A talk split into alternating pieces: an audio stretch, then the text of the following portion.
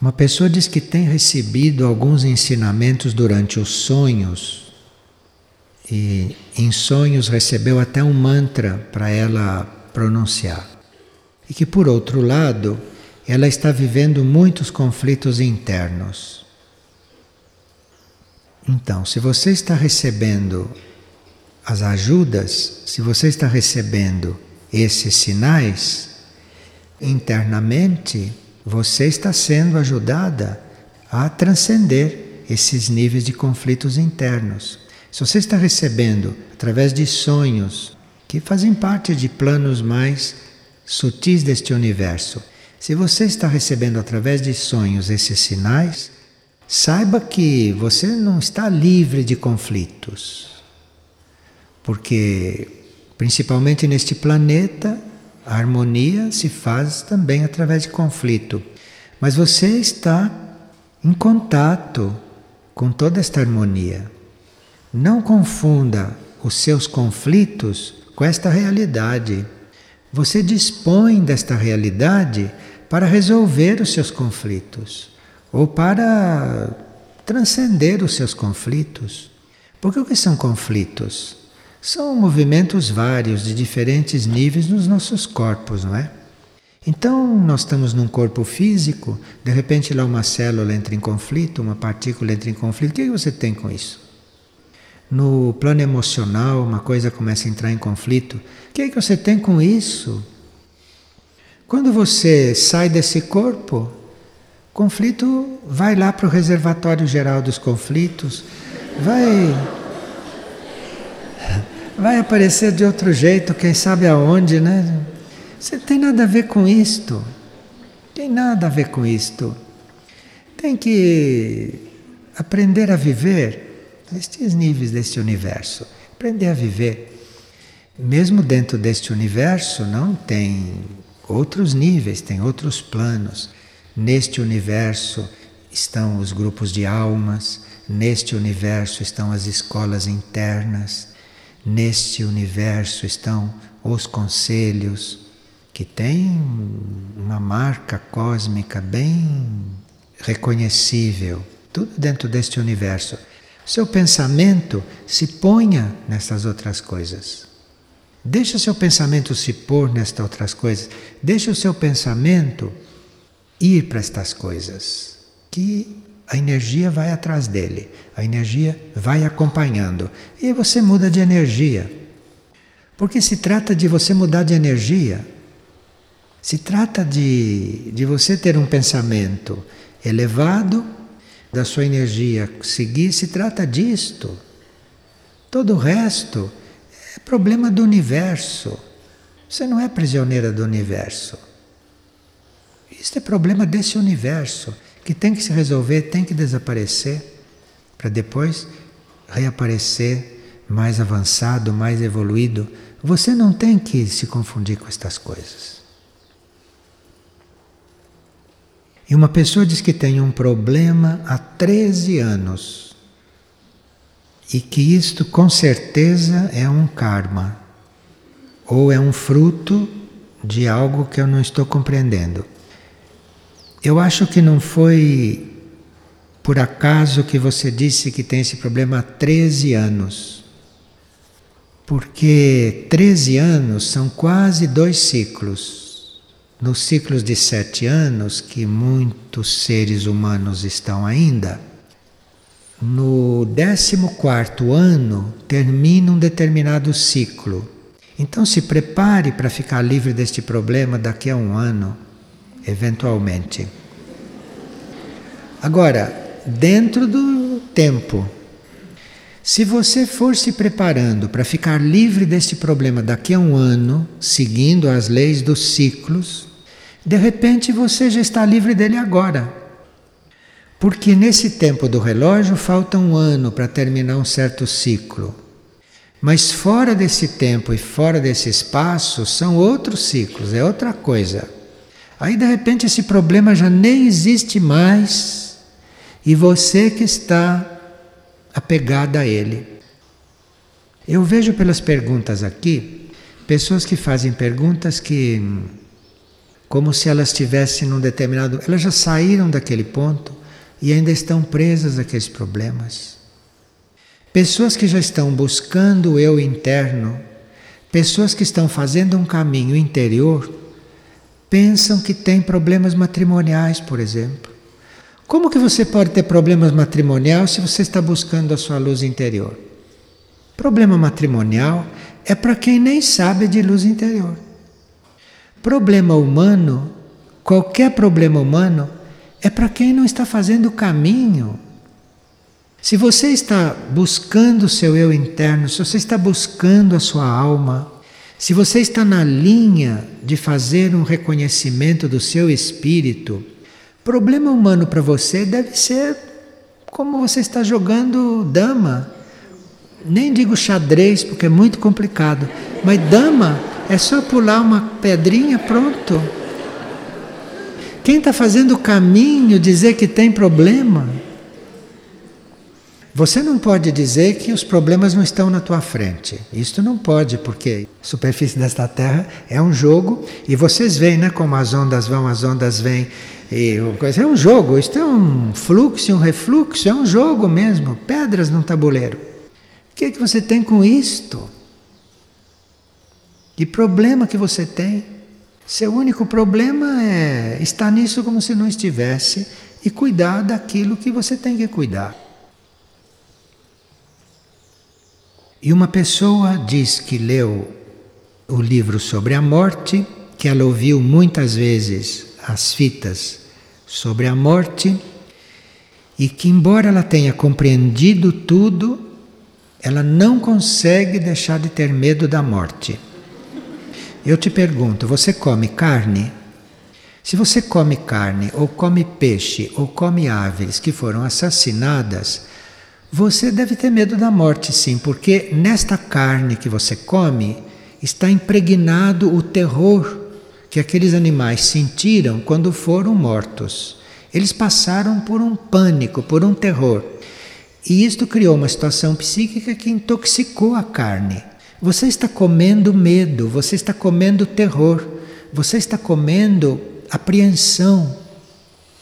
Então, você já fez todo o seu trabalho mental, eventualmente não sabe que precisa deixar de comer aquilo que vem de massacres, aquilo que vem de seres aterrorizados, porque isso está impregnado desse terror, isso está impregnado deste elemento psíquico. Agora, independentemente disto, existe uma autora, existe uma instrutora que escreveu livros a respeito de como nós nos prepararmos para a morte. E se esses CDs e se essas fitas não resolveram o seu problema, leia um livro da Elizabeth Kubler-Ross, por exemplo. Leia um livro dela, porque ela fala da morte de outro jeito e de repente ali você encontra uma sintonia maior e você consegue se libertar disso. Mas sem deixar de comer carne, não espere por um milagre que não pode acontecer porque é fora da lei. Se você ingere medo, como é que você quer não ter medo? É uma lei isto. Se você absorve medo, como é que você quer não ter medo? Você primeiro precisa deixar de absorver o medo que está na carne para depois você começar a se preparar para não ter medo da morte. E como isto tudo é um problema de consciência, nós nunca sabemos quando isto vai acontecer e nem como. Parece que é uma coisa impossível, que a gente está muito atrasado. Não, isto é uma coisa de consciência. Isto não está aqui dentro do tempo do relógio. Isto não é físico. Dá uma volta lá numa chave sua e você está numa outra coisa.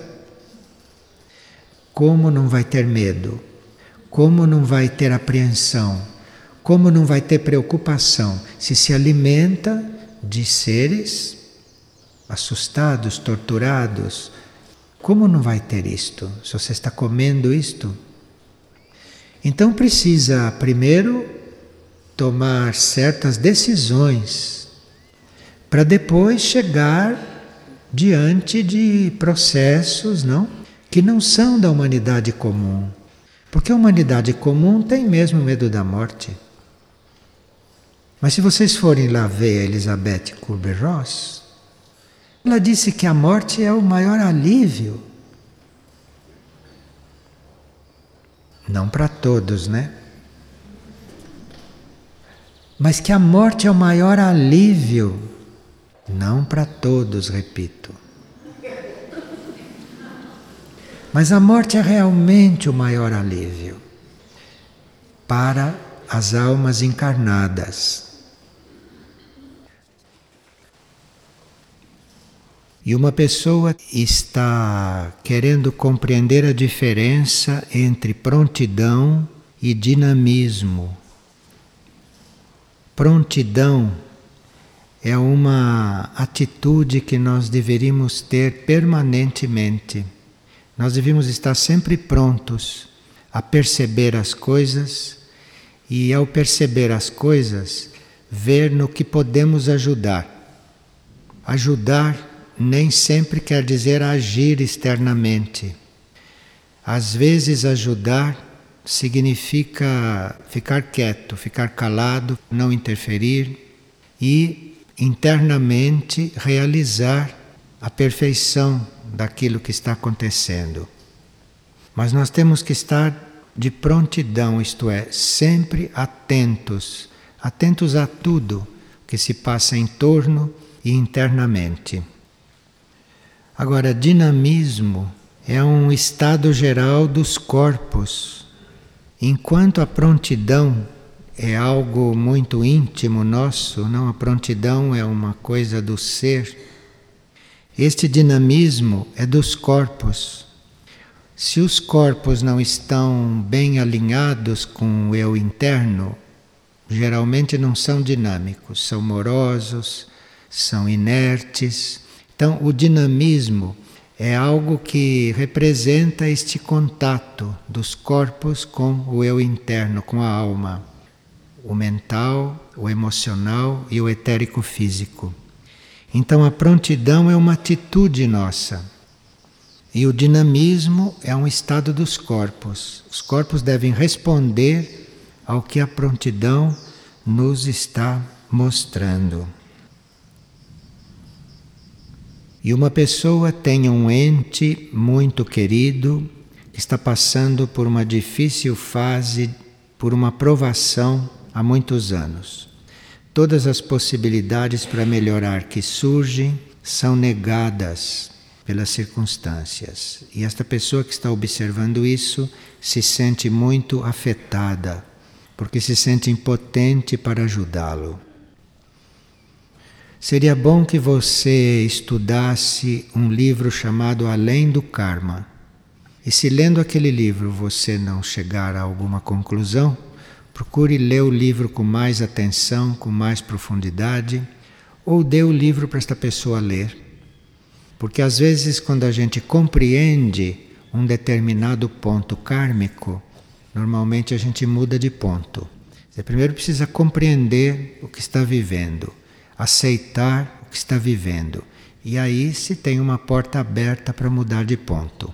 Mas primeiro precisa compreender e aceitar, para depois haver uma mudança realmente efetiva. E uma pessoa está com vários problemas de saúde e ela acha que são resultados de algum erro cometido no passado ações negativas que podem ter gerado esta situação. E como ela deve fazer um tratamento, ou ela deve aguardar que este karma, enfim, se encerre. O fato de nós estarmos numa situação kármica se a gente já compreendeu a situação, como a gente viu no caso anterior, a gente muda de atitude, a gente muda de atitude e a situação tende a se dissolver ou a se transformar. Agora, se isto já refletiu no plano físico, no corpo físico, então nós podemos sim ajudar com tratamento, com tratamento de saúde. O tratamento de saúde pode ajudar se a gente está transformando a situação. Então, é um trabalho em dois planos. Um é a gente se transformar, é a gente mudar aquela situação. E o outro é o tratamento físico para ajudar o corpo a voltar a uma normalidade. E uma pessoa diz: por que eu nunca consegui me sentir instalada, ou melhor, nunca me adaptei aqui na Terra? Estou sempre com uma sensação de que estou indo embora. Há pessoas que desenvolveram em encarnações anteriores esse sistema de fugir das coisas, essas fugas.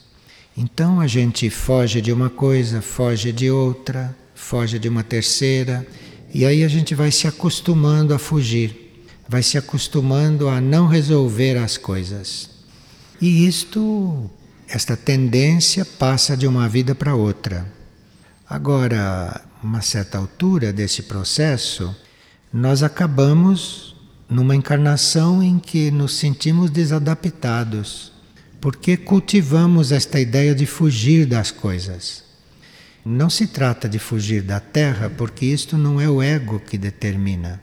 Isto é um destino nosso maior, que é organizado nos nossos níveis mais profundos. Então não é quando a gente quer sair de um planeta que a gente sai. Então, precisa que a pessoa, nas menores coisas, assuma as suas tarefas. Nas menores coisas, a partir das menores coisas, que ela se assuma, que ela não deixe de fazer aquilo que deve, porque aí ela vai se sentindo mais integrada naquilo que ela deve, enfim, desenvolver. E uma pessoa tem um sonho que tem se repetido. Ela é separada há mais de 10 anos e sempre sonha que volta para a família pedindo perdão. E ela então está perguntando se estes sonhos querem dizer que ela deve voltar para este relacionamento. Talvez se trate de uma pacificação com a situação Muitas vezes, estes sonhos que nos mostram uma situação anterior que se repete, que insiste, talvez o que seja necessário é uma pacificação com aquilo. Então, como aqui, por exemplo, se houve uma separação que não foi harmoniosa, então seria bom que esses dois seres trabalhassem um pouco a harmonia entre eles. Para isto não precisa voltar a ficar juntos quer dizer isto, mas quer dizer harmonia. Nós podemos propor separação física, emocional e mental para uma pessoa harmoniosamente e não precisa haver conflito nisto. As pessoas podem se separar, cada uma pode seguir o seu caminho sem que haja desarmonia sem que haja conflito. Isto que esta pessoa precisa trabalhar. Claro que nesses casos não depende só de um, depende também das outras pessoas envolvidas. Neste caso, uma família tem marido, tem filhos, então pode ser que nem todos estejam dispostos ou nem todos estejam capazes de rever o seu caminho harmoniosamente entre eles. Mas aí aquele que é capaz de harmonia faz a sua parte. Faz a sua parte e não se envolve com a atitude dos outros. Faz a sua parte. Internamente libera os outros, internamente perdoa os outros, internamente se harmoniza com os outros e se dispõe internamente a ser, naquele caso, um eventual fator de harmonia se dispõe internamente, se oferece para isto, porque estas ofertas internas têm muito valor e muito poder.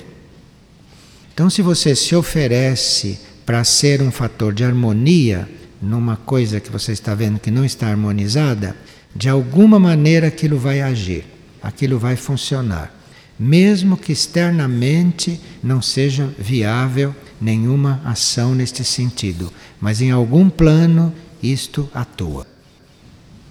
E este karma da desarmonia com as pessoas é um karma muito forte. É um karma muito forte e que prejudica, que nos tolhe. Você vê, as pessoas que não conseguem se harmonizar com outras são pessoas contidas, reprimidas, curvadas, não são soltas, porque não, não estão dentro da lei da harmonia, renegam a lei da harmonia. E às vezes, para nós desenvolvermos a impessoalidade, para nós mudarmos de plano de consciência, nos cabe criar harmonia com alguém que é bem desarmônico, ou com alguém que não está em harmonia conosco e nem nós com a pessoa. Mas isto é uma prova muito boa, porque se a gente consegue criar harmonia, apesar de tudo isto, nós mudamos de ponto evolutivo. Então nós observamos que não conseguimos nos transformar em várias coisas, que insistimos no mesmo ponto, que não conseguimos sair do lugar. E às vezes é porque há uma desarmonia. Há uma desarmonia que precisa ser corrigida, que precisa ser superada. E a partir daí as coisas podem se tornar mais dinâmicas. E uma pessoa pergunta: quando fazemos uma pergunta, é o nosso ego tentando entender as coisas ou é algum outro núcleo que está querendo saber? Sim, há muitos mecanismos relacionados com isto. Às vezes nós fazemos uma pergunta e cremos que aquilo é uma interrogação só nossa mas principalmente em grupo, quando nós fazemos uma pergunta, aquilo pode estar representando uma dúvida do grupo todo, ou uma dúvida de muitas pessoas, que está sintetizada ali naquela pergunta. Então, se nós temos alguma pergunta a fazer, temos que pensar que aquilo pode ser um serviço ao grupo pode ser um serviço para que outros tenham um esclarecimento e um clareamento. Nós não devíamos deixar de fazer uma pergunta, se esta pergunta é sincera se esta pergunta representa uma necessidade. Muitas vezes aqui, antes das partilhas começarem, antes das reuniões terem início, os eu superiores já estão em comunicação, já estão formando uma rede de união então, em geral, as perguntas que vão surgindo representam um pouco mais da dúvida de alguém, da dúvida individual, da dúvida pessoal. E uma pessoa gostaria de saber o que é que o jejum provoca, o que é que ele modifica ou representa para os nossos corpos. Um jejum pode representar uma purificação para os corpos. Se é um jejum bem feito, se é um jejum equilibrado, moderado e feito no, no momento adequado. Então pode ser uma purificação para os nossos corpos. Quando os nossos corpos são purificados por um jejum, nós vamos gradualmente voltando para a alimentação normal. Mas quando voltamos para a alimentação normal, nunca nós vamos nos alimentar como antes, porque o jejum já trabalhou uma série de coisas em nós. O jejum já mudou a vibração dos nossos corpos. Portanto, se os nossos corpos já estão com outra vibração, eles vão se alimentar de outro jeito. Ou o jejum já nos ajudou a ficarmos mais controlados Note que precisa ser um jejum equilibrado, um jejum bem feito, senão pode dar um efeito contrário, pode trazer ansiedade. Então, este jejum, depois que ele é implantado e depois que ele é feito, nós vamos observar que ficamos mais controlados, somos mais capazes de autocontrole. Estamos com os hábitos não só alimentares, hein? Estamos também com outros hábitos mais simplificados.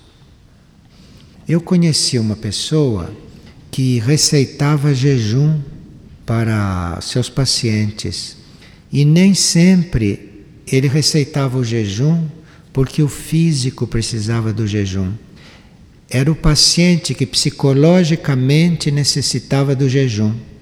Ele tinha que aprender a se dedicar a uma coisa disciplinadamente, ele tinha que aprender a se autocontrolar. E essas pessoas se tornavam mais simples, essas pessoas se tornavam menos exigentes para certas coisas supérfluas. Porque esta palavra exigente, ela a uma certa altura tem que ser revista na nossa vida. Porque precisa ver se nós não estamos exigindo algo supérfluo, ou se não estamos exigindo algo num grau um pouco diferente daquele que deveria ser ali soado. Então, um jejum pode nos ajudar bastante. Se há um jejum de alimento, se há um jejum de comida, claro que ele vai ajudar diretamente na reorganização do corpo físico. Vai trazer um descanso, um repouso para certos órgãos de eliminação, vai trazer um maior equilíbrio para os órgãos de transmutação, os órgãos de filtragem de toxinas. Então, vai dar um resultado muito direto sobre o nosso corpo.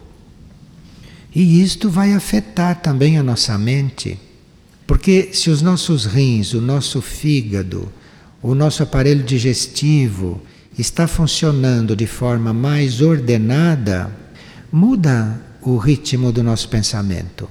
Isto muda o nosso cérebro. O nosso cérebro passa também a ser mais harmonioso. Isto vai mudar até a nossa maneira de pensar. Nós podemos continuar com os mesmos conceitos ou com as mesmas ideias, mas a forma de pensar naquilo muda.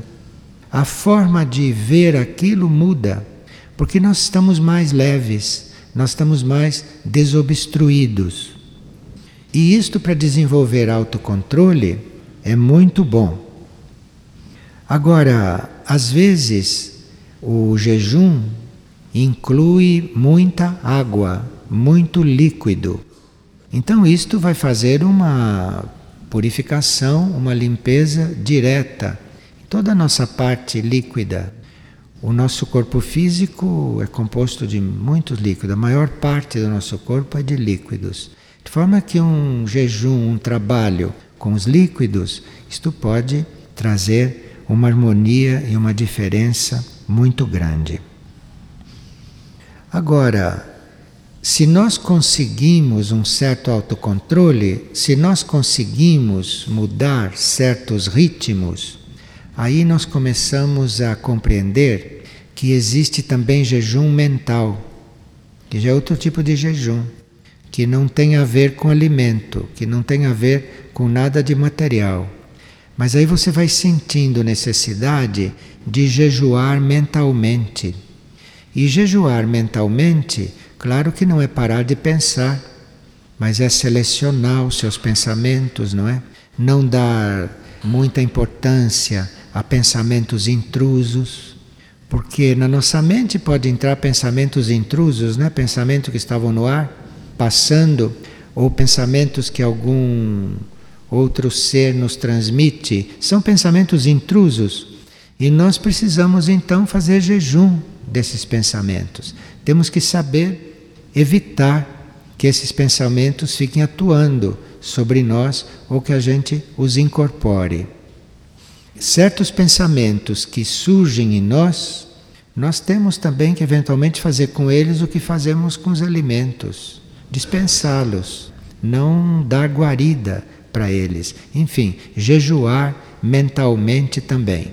Aí a purificação fica muito mais completa a nossa vibração começa a mudar, e a nossa vibração mudando, nós passamos a atrair outros fatos, outras circunstâncias.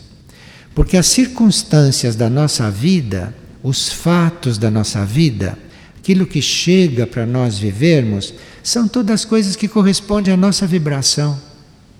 Então, às vezes, nós não sabemos como mudar certas circunstâncias, não sabemos como mexer em certos fatos. Fazemos um jejum e aí, de repente, vemos que certas circunstâncias não podem mais continuar existindo, porque não correspondem mais à nossa vibração. Nós mudamos de atitude dentro de certas circunstâncias, porque não corresponde mais à nossa vibração aquilo. Então, às vezes as coisas são kármicas, às vezes as coisas estão aí concretamente, mas se nós mudamos a vibração, muda a nossa relação com aqueles fatos. E isto pode começar com jejum. Isto pode começar com trabalho assim. Agora, existe aquele jejum mais comum que as pessoas fazem, que são aqueles que necessitam emagrecer, então que fazem um jejum para isto. Porque sempre que nós temos um corpo que não é o nosso, nós teríamos que procurar voltar ao nosso corpo normal. Então não existe um peso que se possa determinar para uma pessoa. Cada pessoa deve ter o seu peso. Essas coisas não são estereotipadas. Cada pessoa deve ter o seu peso. Cada pessoa deve ter o peso de corpo físico no qual a sua alma e os seus corpos internos estejam à vontade naquele corpo. Cada um tem o seu peso, como cada um tem a sua altura. Como você não pode esticar uma pessoa, nem diminuir uma pessoa, você também não deveria emagrecer uma pessoa aquém do peso dela e nem ampliar o corpo de uma pessoa. Isto são aberrações. Então, quando você faz um jejum só pensando em purificação e só pensando em harmonia, sem determinar previamente que peso você deve chegar, porque você não sabe, você não sabe qual é o seu corpo, você não sabe qual é o verdadeiro tamanho do seu corpo. Precisa que a gente tivesse uma vidência para ver o próprio corpo etérico, aí saberia que o físico é um pouquinho menos largo, um pouquinho menos alto, um pouquinho menor do que o etérico. Mas ninguém tem esta vidência para ver como é o corpo. Então precisa que tenha essa intenção de se purificar, que tenha esta intenção de se harmonizar e que se organize para isso. E aí o corpo vai se ajustando, o corpo vai chegando naquilo que é a sua normalidade. E uma pessoa pergunta como refinar o ego, já que não é possível eliminá-lo. Como posso trabalhar o ego? Quando nós temos sempre presente a nossa alma, quando nós afirmamos que somos uma alma, que somos um espírito, que somos um ser imortal, quando nós afirmamos a nossa parte interna, o ego vai se redimensionando. Porque se você está afirmando o seu ser interior, você não está inflando o seu ego você não está fazendo com que o seu ego fique muito ampliado, porque você não está com atenção muito nele. Você está dando aquela atenção que ele precisa, porque o ego também tem a sua parte material, então necessita de certos cuidados materiais e outros cuidados. Mas você tem que estar com a sua atenção no seu ser interno, porque aí o ego vai se redimensionando e como corpo físico acaba chegando nas suas proporções normais, nas suas proporções adequadas. Quando nós confirmamos ou afirmamos que somos um ser interno, que somos um ser interior, que somos uma alma, que somos um espírito, que somos aquelas qualidades espirituais da nossa alma, então o ego vai se redimensionando e vai se adaptando a isto que emana da sua consciência. E aí você vai observar que a alma, que toda aquela parte interna que você está afirmando, você vai observar que aquela parte está determinando certas situações, está criando certas circunstâncias para que o seu ego tome parte nelas. Aí, os fatos da sua vida, você vai descobrindo que são organizados, são programados, são desenvolvidos por algo que não é mais o seu ego. O seu ego já chegou no lugar que tinha que chegar. E você que está buscando ficar sintonizado com a alma, você vai notar que a alma vai tomando as rédeas da sua vida. A alma vai trazendo circunstâncias, vai trazendo fatos novos, vai trazendo novas situações. E aí você vai aprendendo a trabalhar estas situações, você vai aprendendo a viver numa contínua transformação, porque a alma está sempre trazendo uma transformação evolutiva. A alma está sempre trazendo elementos, energias para que tudo evolua. E o ego, em tudo isso, vai sendo trabalhado. O ego vai primeiro se redimensionando, depois vai se transformando, o ego vai sendo curado das características negativas dele. Isto tudo por influência ou por fluência da energia que vem daqueles planos, daqueles níveis internos onde você está concentrado, onde você está buscando o seu equilíbrio. E como nós sabemos que é o nosso eu superior que está nos respondendo quando fazemos alguma pergunta? O que o eu superior nos apresenta não tem nada a ver com as nossas expectativas. O nosso eu superior, quando nos responde, não nos responde em nível de estabilizar, em nível de cristalizar uma determinada situação. Quando a gente é um cristalizado, quando a gente não tem intenção de se transformar, ele geralmente não responde. Ele apenas protege dentro do possível para que as coisas fiquem da melhor maneira possível, mas não vai perder tempo em responder.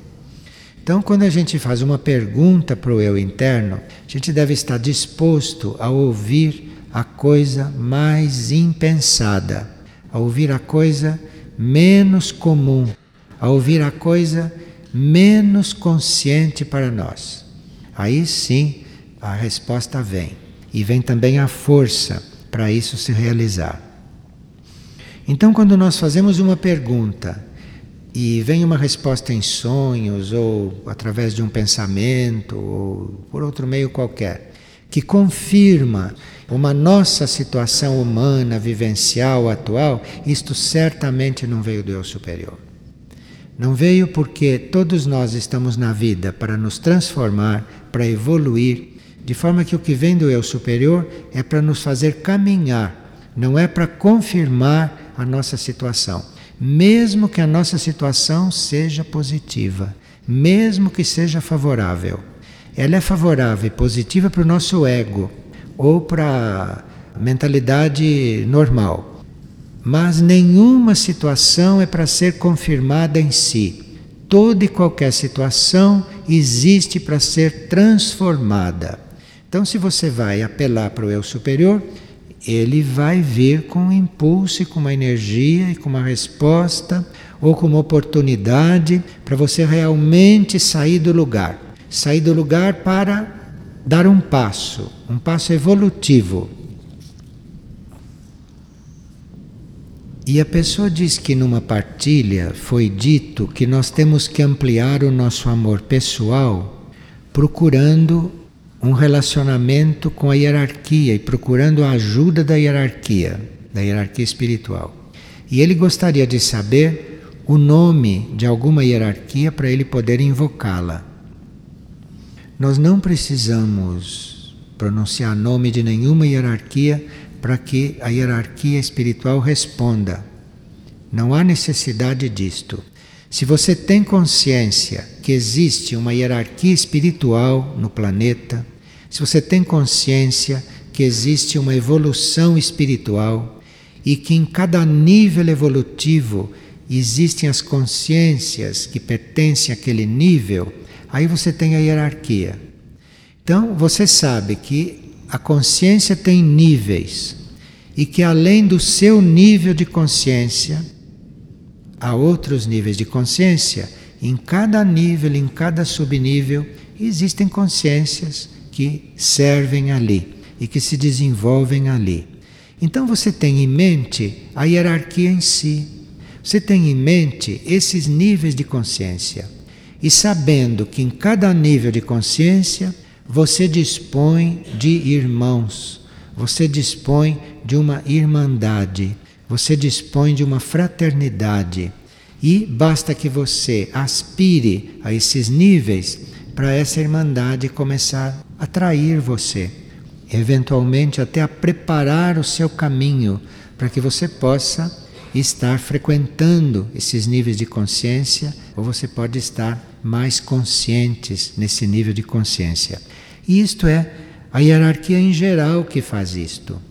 Agora, pode acontecer que nós, pessoalmente, tenhamos algum karma positivo com algum setor do plano evolutivo que a gente tenha alguma ligação, enfim, alguma aproximação com alguma hierarquia específica.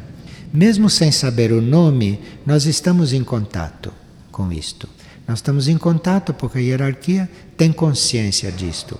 A hierarquia tem consciência que cabe a ela tratar do seu assunto. Ela sabe, não precisa que você saiba. Então, ter a hierarquia como um, uma escala de valores não espirituais que mantém o planeta ordenado, mantém o planeta integrado e a partir daí os contatos estão feitos.